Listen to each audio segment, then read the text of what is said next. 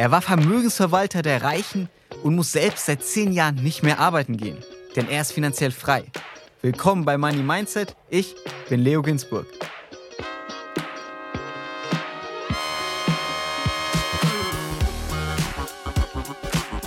Die Inhalte dieses Podcasts beinhalten keine Kaufempfehlung der Redaktion. Aktien, Kryptowährungen und Investments sind grundsätzlich mit Risiko verbunden.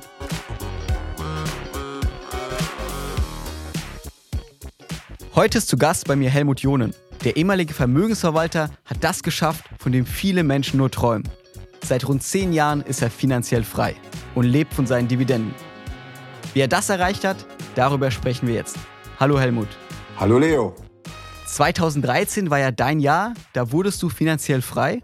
Du musstest also nicht mehr zur Arbeit gehen, um leben zu können. Ab wie viel Dividenden hast du für dich entschieden, jetzt höre ich beim Job auf, jetzt kann ich wirklich davon leben? Ich habe das zunächst einmal natürlich jahrelang geplant, weil du kannst nicht heute anfangen, dass du das morgen machen willst. Das heißt, das ist jahrelang Planung. Und mein Ziel war es immer, mit Investieren in, in Aktien eines Tages so weit zu kommen, dass praktisch die Dividenden, die du erhältst, dein aktuelles Arbeitseinkommen weitestgehend eben ersetzen. Und wie viel war das da bei dir? Also ich habe damals ja bei einer Schweizer Bank gearbeitet in Zürich und da bin ich eben in Schweizer Franken bezahlt worden. Und es war etwas mehr als 300.000 Schweizer Franken zum Schluss Gehalt. Das sind ja heute sind das ja auch 300.000 Euro. Damals waren es ein bisschen weniger als 300.000 Euro. So und das war eben sozusagen dann die Größe, wo ich dann gesagt habe, da höre ich auf. Wobei man da sagen muss, das musste dann nicht bei 300.000 Euro Dividenden sein, weil das reicht, wenn das dann um einiges noch darunter ist. Weil man muss ja bedenken, bei so einem Arbeitseinkommen geht ja ungefähr, ich sag mal, 40 Prozent weg. Also hier in Deutschland gehen da, ich sag mal, um die 43 Prozent weg. Aber auch in Zürich, was ja ein Hochsteuerkanton ist für Schweizer Verhältnisse, gehen bei so einem Arbeitseinkommen dann mit Sozialabgaben, Arbeitslosenversicherung, alles, was du dann eben hast, gut 40 Prozent weg. Und bei Dividenden ist das ja was ganz anderes. Da gehen ja dann nur 25 Prozent weg. Also nach Gesetzgebung heute in Deutschland, weil die ganzen Sozialabgaben fallen ja weg. Und selbst wenn du eben Dividenden in noch viel größeren Höhen hast eines Tages, es bleibt ja nach heutiger Gesetzesregelung bei 25 Prozent Abgeltungssteuer. Was für eine Gesamtsumme muss man eigentlich haben, damit man so viel Dividenden bekommt? Das ist unterschiedlich. Ich muss ganz ehrlich sagen, mein Fokus liegt auf den Dividenden, weil das ist ja das Einkommen. Es ist ja so, die Depots entwickeln sich vom Wert in diesem Jahr zurück. Ja, also wir haben im Schnitt dieses Jahr 10, 15 Prozent Minus. Ja, so, mein Depot entwickelt sich ein bisschen besser, aber es ist eben, ich sag mal, kein Zuwachs. Ja, die Dividenden sind aber in diesem Jahr in meinem Depot deutlicher gestiegen. Also das Jahr ist noch nicht ganz zu Ende, aber wahrscheinlich werden meine Dividenden in diesem Jahr um über 20 Prozent steigen. Also du siehst eben die endgültige Höhe des Vermögens. Ja, also selbst wenn jetzt die Börsen noch mal 20 Prozent fallen, äh, muss das ja nicht bedeuten, dass dann die Dividenden eben zurückgehen. Ja, die Gefahr steigt je tiefer die Kurse steigen, dass eben irgendwas faul ist in der Wirtschaft und dann im Zweifelsfalle vielleicht auch nächstes Jahr mal die Dividenden gekürzt werden. Aber das war ja auch bei meinem UBS-Gehalt eben immer so, weil ein Teil dieser Vergütung von etwas mehr als 300.000 Schweizer Franken war ja auch der jährliche Bonus und, und äh, der war in guten Jahren war der eben gut und in schlechten Jahren war der eben nicht gut. Wir sprechen gleich über dein Depot und wie es aufgebaut ist. Kurz noch zu diesem Aspekt der finanziellen Freiheit. Als du dann gemerkt hast, 2013, okay, meine Dividenden schaffen mein Gehalt, was war das Erste, was du gedacht hast, als du dieses Ziel erreicht hast? Das Erste, was meine Frau und ich gedacht haben, ist, wir haben es geschafft. Und wir haben uns gesagt, wir haben es ja drei Jahre früher geschafft als geplant weil das war so mal geplant, so in der Größenordnung äh, Lebensalter 55 von mir. Ich habe ja den Entschluss 2012 genommen und da war ich ja praktisch 52 und dass es eben drei bis vier Jahre früher ging, lag eben paradoxerweise auch an ganz schweren Crashs, die wir eben in der ersten Dekade des neuen Jahrtausends hatten. Wir hatten ja die New Economy Bubble 2000 bis 2003 und dann eben die große Finanzkrise 2007 bis 2009 und gerade auch diese Finanzkrise, wo sich ja die Aktien alle halbiert haben, hat dazu geführt, dass ich eben Aktien kaufen konnte mit viel weniger Geld, als ich kalkuliert hatte, dass ich dann natürlich nach dem Ende der Finanzkrise, als die Dividenden wieder kräftig stiegen und die Kurse natürlich plötzlich viel mehr Aktien hatte. Und deswegen meine Frau und ich dann also praktisch gesagt haben, wir starten das Projekt jetzt eben im Laufe des Jahres 2012. Und äh, das war eben dann, wie gesagt, drei Jahre, dreieinhalb Jahre früher als eigentlich geplant. Du hast gerade schon selbst angesprochen, dein Gehalt bei der Bank am Ende betrug ungefähr 300.000 Franken. Das ist ja ein Supergehalt, also Top-Management-Gehalt, Top-Banker-Gehalt. Würdest du sagen, dass es überhaupt möglich ist, finanziell frei zu werden, wenn man nicht so viel verdient wie du? Ja, durchaus, weil es ist ja so, wenn du zum Beispiel jetzt nur ein Zehntel des Gehaltes hast, also wenn du jetzt zum Beispiel einfach mit dem Gehalt von 30, 40.000 Euro sagst, das will ich mir ersetzen, da brauchst du ja viel weniger finanzielle Mittel, als wenn du dir sagst, ich will mir gerne eben ein Gehalt von 200 oder 300.000 äh, dann ersetzen. Also ich sag mal, schaffen kann es jeder, indem du dann wirklich konsequent sagst, ich fange an zu investieren. Das funktioniert natürlich nicht, wenn du auf die Idee mit 40 kommst, dass du das mit 50 geschafft haben möchtest, weil dann, dann wird das so teuer, dann kannst du dir das von deinem Gehalt nicht leisten.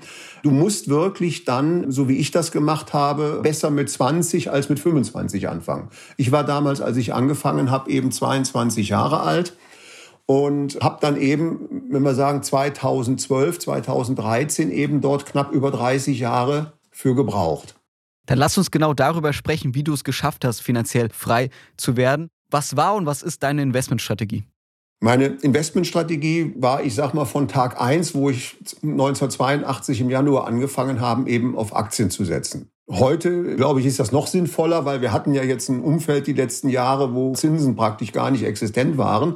Aber auch damals macht es eben mehr Sinn, obwohl wir damals, als ich anfing, ja praktisch noch teilweise Festgeldzinsen von acht neun Prozent hatten. Das Problem bei Zinsen ist eben immer, wenn du jetzt zum Beispiel eine 30-jährige Anleihe kaufst, und bekommst wirklich neun Prozent Zinsen davon. Das klingt zwar erstmal gut, aber diese neun Prozent Zinsen bekommst du dann ja 30 Jahre lang. Das heißt, du bekommst ja nominell jedes Jahr, wenn du, ich sag mal, 100.000 anlegst, jedes Jahr 9.000 äh, Euro Zinsen.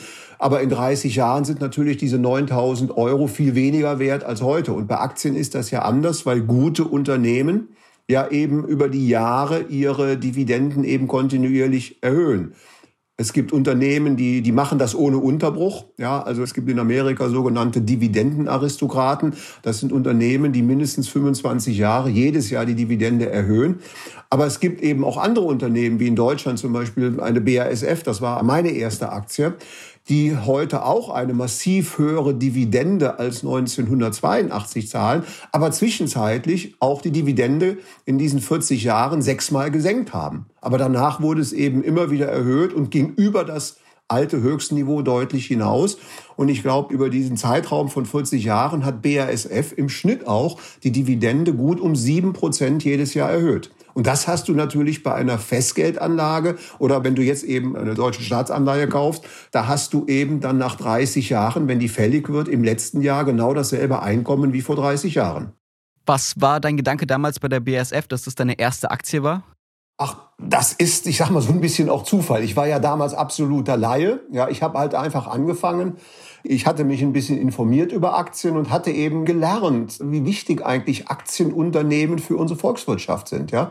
Dass diese Unternehmen wichtig sind, weil sie schaffen Arbeitsplätze. Über diese Arbeitsplätze werden Steuern bezahlt, werden Sozialversicherungsbeiträge bezahlt. Und deutsche Unternehmen waren eben, ich sag mal, damals innovativ. Sie waren damals schon sehr exportstark. Also Made in Germany war damals ein Qualitätsbegriff ist es heute auch noch, bekommt aber natürlich in den letzten Jahren so ein bisschen Risse, dieses Made in Germany. Aber es war damals vor 40 Jahren eine Qualität und es war, es ist heute eben eine Qualität, wo wir uns jetzt drum kümmern müssen, dass wir die eben hochhalten. Und man fängt ja meistens als Investor lokal an, habe ich damals mit vier deutschen Aktien angefangen und BASF war eben eine davon. Was waren die anderen drei? Also der zweite Wert war Mercedes, dann war es Feber und die Deutsche Bank.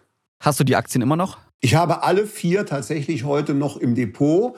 Allerdings muss ich sagen, BASF und Mercedes hatte ich die ganzen 40 Jahre durchgehend im Depot, während ich eine E.ON und eine Deutsche Bank zwischenzeitlich auch ähm, verkauft hatte und dann dafür andere Titel gekauft habe. Dann lass uns über dein heutiges Depot sprechen. Erstmal grundsätzlich, wie ist es aufgebaut vom Anteil her? Cash, Aktien, ETFs, Kryptoimmobilien, was hast du alles? Also das Depot ist heute so aufgebaut, dass es breit gestreut ist. Breit gestreut heißt, es ist mittlerweile von den anfangs vier Positionen auf 101 Positionen. Davon sind eben dann äh, vier Positionen ETFs. was eben bedeutet, 97 Positionen in diesem Depot sind einzelne Aktien. Also der Investitionsgrad ist im Moment knapp etwas mehr als 90 Prozent.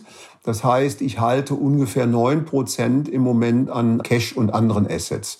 Also von diesen 9 Prozent ist ein kleiner Anteil im Moment Gold. Und der, der Rest ist eben praktisch Cash, was ich jederzeit eben investieren könnte, weil ich in den letzten 12, 15, 18 Monaten als Investor vorsichtiger agiert habe, habe ich eben einfach auch Cash aufgebaut und nur noch ganz sporadisch mal was investiert. Großteil Aktien höre ich heraus, bisschen ETFs, Gold, Cash. Krypto, wie, wie siehst du das? Habe ich bisher nie etwas gemacht, weil Krypto irritiert mich, dass es dort Leute gibt, die so viel unendlich schlauer sind als ich. Also nur mal, um, um einen Charlie Munger oder Warren Buffett zu nennen, die ja relativ krass sagen, was es ist. Der eine sagt Rattengift, der andere sagt, das ist Ramsch. Und dann gibt es genauso hochintelligente Leute, die eben äh, sagen, das ist irgendwo äh, die Zukunft. Ich versuche zu lernen und bei Krypto merke ich eins und damit habe ich eben vielleicht auch nicht dann ganz falsch gelegen.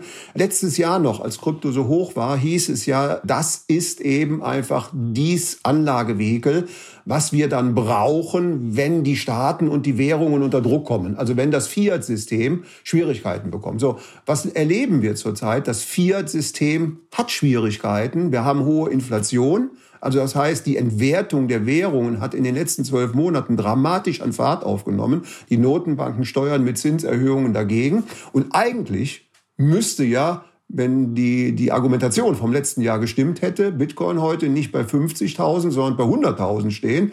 Aber es steht ja eben 60, 70 Prozent tiefer.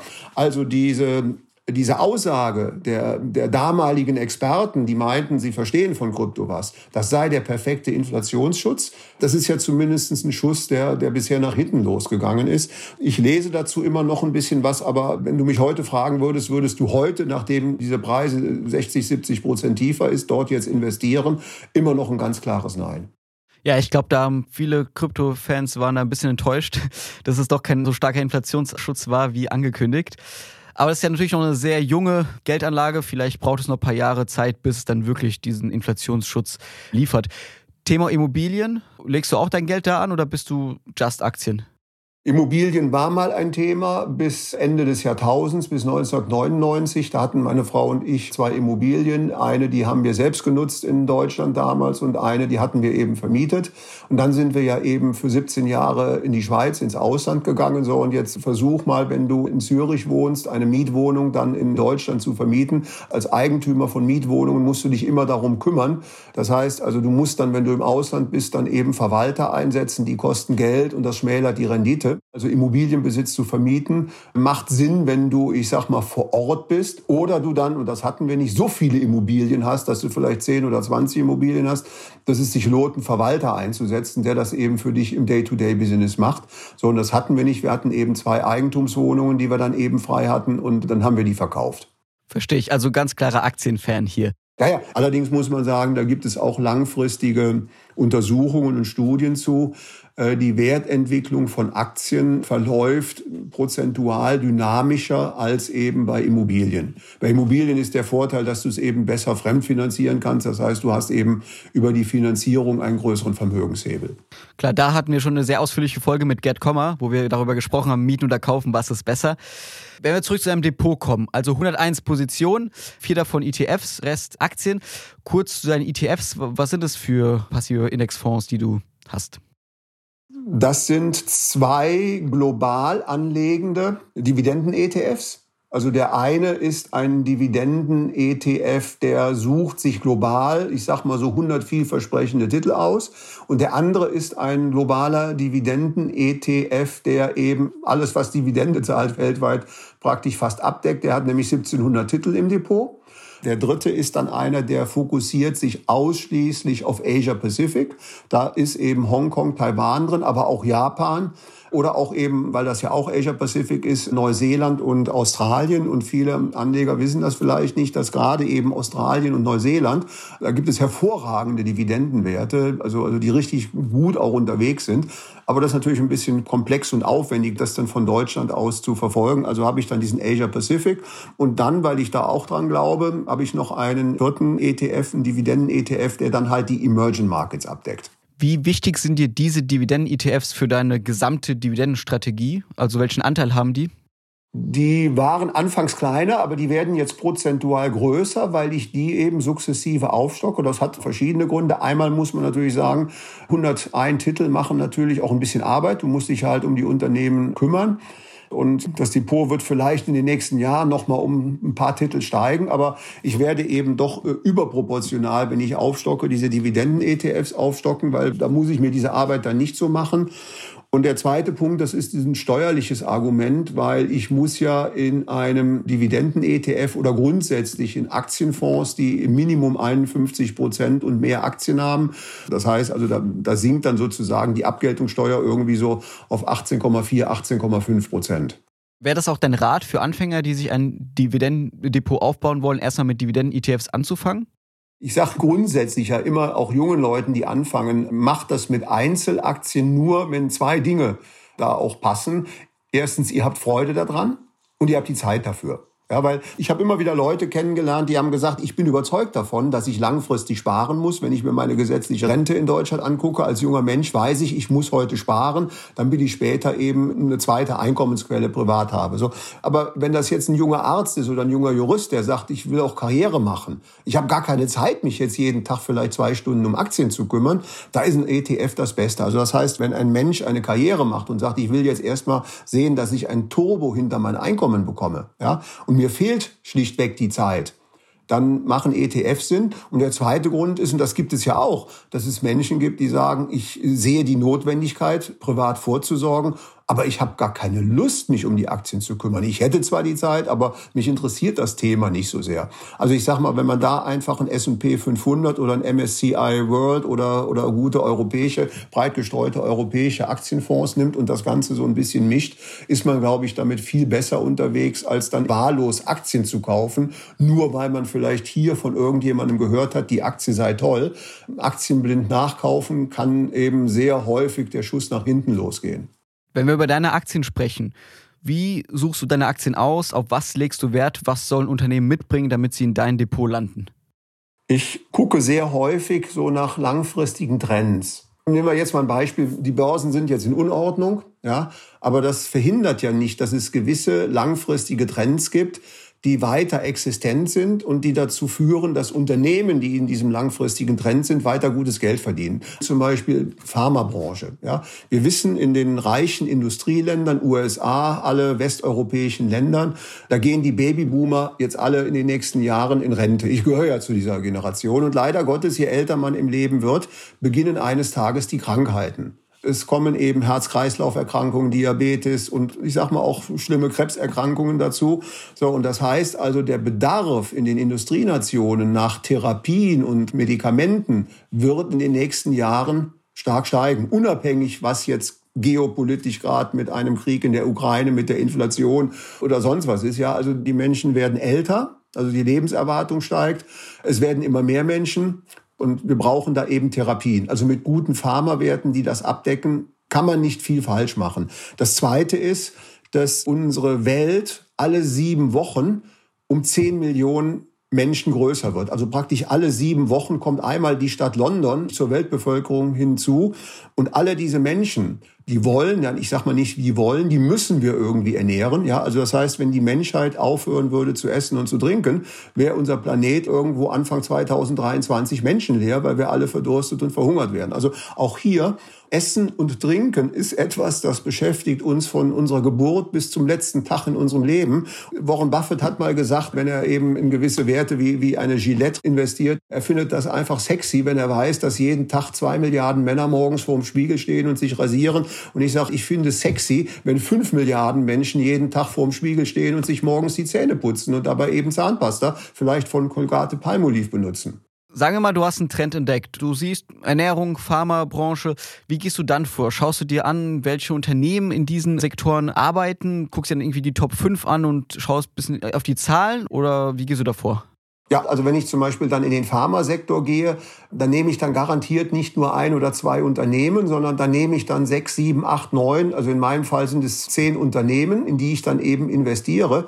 Weil man muss auch auf die Unternehmen gucken, ja, obwohl es ja im Grunde ein sehr stabiles, wachsendes Segment ist. Patentschutze laufen ab, Medikamente, an denen du gerade forschst, die, die floppen. Wenn ein Unternehmen viele Patentabläufe hat, wie sieht das in der Pipeline aus? Ja, also wenn du siehst, da ist einer, der verliert alle seine Patente demnächst und hat nichts in der Pipeline, was vielversprechend ist, ja, dann ist das die Frage, ist das der richtige Wert?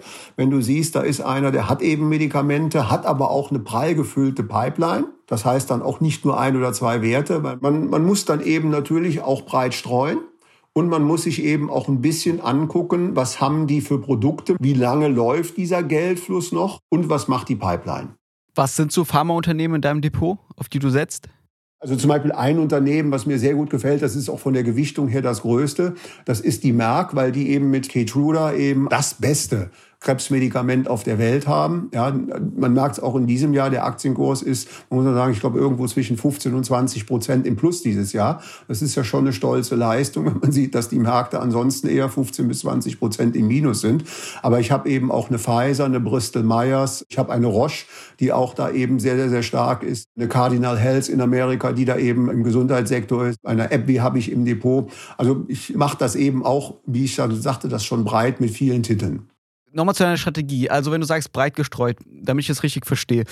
Du sagst, okay, die Pharmabranche, die hat Zukunft und dann schaust du dir die Unternehmen an und dann, sagen wir mal, siehst du dann fünf Unternehmen, die Potenzial haben und dann setzt du auf alle fünf Unternehmen mit der Hoffnung, dass mindestens eins von denen dann durchstartet. Sieht es dann so bei dir aus? Nee, also sagen wir mal so, ich kaufe die fünf jetzt nicht parallel. Also ich würde jetzt zum Beispiel auch, auch ein weiteres nehmen, wenn ich jetzt eins finde. Aber, aber man fängt ja immer erst mal mit dem ersten Unternehmen an. Also was ja sowieso ein Problem ist, du bist ja nie vom ersten Tag diversifiziert. Ja? Als ich damals anfing, vor 40 Jahren, habe ich mit vier Titeln angefangen. Das ist eigentlich keine Diversifikation, weil wenn einer dieser vier Werte damals Konkurs gegangen wäre, dann wären 25 Prozent meines Depots weg. Also am Anfang hast du natürlich immer dieses etwas höhere Risiko, weil ja auch häufig du dann auch diese Geldmittel noch nicht hast. Also ich sag mal, so ein Pharmaportfolio baut man sich dann eben ja auch über die Jahre auf praktisch. Ja, also mein, mein erster Pharmawert war damals eben Bayer. Und dann sind nach und nach eben dann weitere Unternehmen dazugekommen. Du hast gerade angesprochen, US-Merck ist deine größte Position. Was sind denn sonst noch so deine Lieblingsaktien bei dir in deinem Depot? Also es ist nicht die größte, sie gehört aber zu den größten Positionen. Die Mark im Pharmasektor ist es, obwohl ich muss sagen, im Pharmasektor ist es auch nicht meine größte, weil meine größte Position, aber die fährt eben so ein bisschen nebenher. Das ist auch ein Pharmatitel, allerdings eben ganz anders als eben Merck. Das ist ein sehr junges, ein sehr kleines Unternehmen, was im Prinzip jetzt, ich sag mal, ein Medikament entwickelt hat, was eben 2019 zugelassen wurde. Und damit verdient dieses Unternehmen knackig Geld, hat eine Marge von 50 Prozent sozusagen und hat die Kassen voller Geld um jetzt eben die nächsten Schritte zu gehen, um groß zu werden. Ja, aber das ist eben ein Wachstumstitel. Also während ja eine Merck kein Wachstumstitel ist, sondern die wächst eben über die Jahre so. Ich habe tatsächlich 2006 das Risiko eingegangen, dass ich einen relativ hohen Betrag investiert habe, nachdem ich mit meiner Frau mich abgestimmt habe, weil ich habe meiner Frau gesagt, ich bin von diesem Unternehmen vollkommen überzeugt. Ich, ich traue denen zu, dass die den Aktienkurs verzwanzigfachen in den nächsten 15 Jahren. Aber die Chancen stehen 9 zu 1 gegen uns, dass das Geld auch schief geht. Ich habe meiner Frau gesagt, also ich möchte da eine Summe X investieren, aber es könnte eben auch sein, dass wir das Geld vielleicht in zwei, drei Jahren abschreiben müssen, weil das Unternehmen eben floppt. So, Gott sei Dank hat es eben nicht gefloppt, ja, weil ich war von dem Management, ich habe es mir eben angeguckt und war von dem Management einfach sehr überzeugt und sie haben die Ziele erreicht. Jetzt musst du aber sagen, was ist das für ein Unternehmen, wie viel hast du da investiert und wie viel wert ist das heute? Also der Aktienkurs hat sich jetzt auch halbiert im letzten Halbjahr, weil alle Biotech-Werte sind deutlich unter Druck gekommen. Das heißt, das Unternehmen war bei 40 Dollar in der Spitze und ist jetzt bei knapp 20 Dollar. Aber im Einstand habe ich es eben praktisch mit 1,75. Also hat sich gelohnt auf jeden Fall. Ja, also es hat sich gelohnt, wobei ich immer noch sage, das Unternehmen kann immer noch scheitern. Ja, weil es ist eben nach wie vor ein Medikament und die zwei, drei Indikationen, die sie jetzt haben, und wenn davon eins fliegt, wird das ein Blockbuster, dann, dann wäre das Wachstum von Apple in den letzten Jahren daneben ein langsames Wachstum gewesen. Also das Management hat selbst gesagt, dass sie eben planen, die Market Cap noch in den nächsten vier bis fünf Jahren zu verfünffachen. Wie, was ist das für ein Unternehmen? Also wie heißt das? Das heißt Clinovel. Und magst du verraten, wie viel du damals investiert hast, so auf einen Schlag? Ich habe damals zusammen mit einigen befreundeten Investoren 900.000 Aktien gekauft, ja, und wovon mir ca. 100.000 Aktien zuzuordnen waren. Also 100.000 Aktien zu 1,70 Euro gekauft und daraus Millionen verdient. Das war Teil 1 unseres großen Interviews mit Helmut Jonen. In der nächsten Folge geht es darum, was Helmut Jonen bei seiner Arbeit als Vermögensverwalter gelernt hat, wie reiche Menschen ihr Geld investieren und wie er heute selbst investieren würde, wenn er nochmal von vorne anfangen müsste. Ich bin Leo Ginsburg, bis zum nächsten Mal.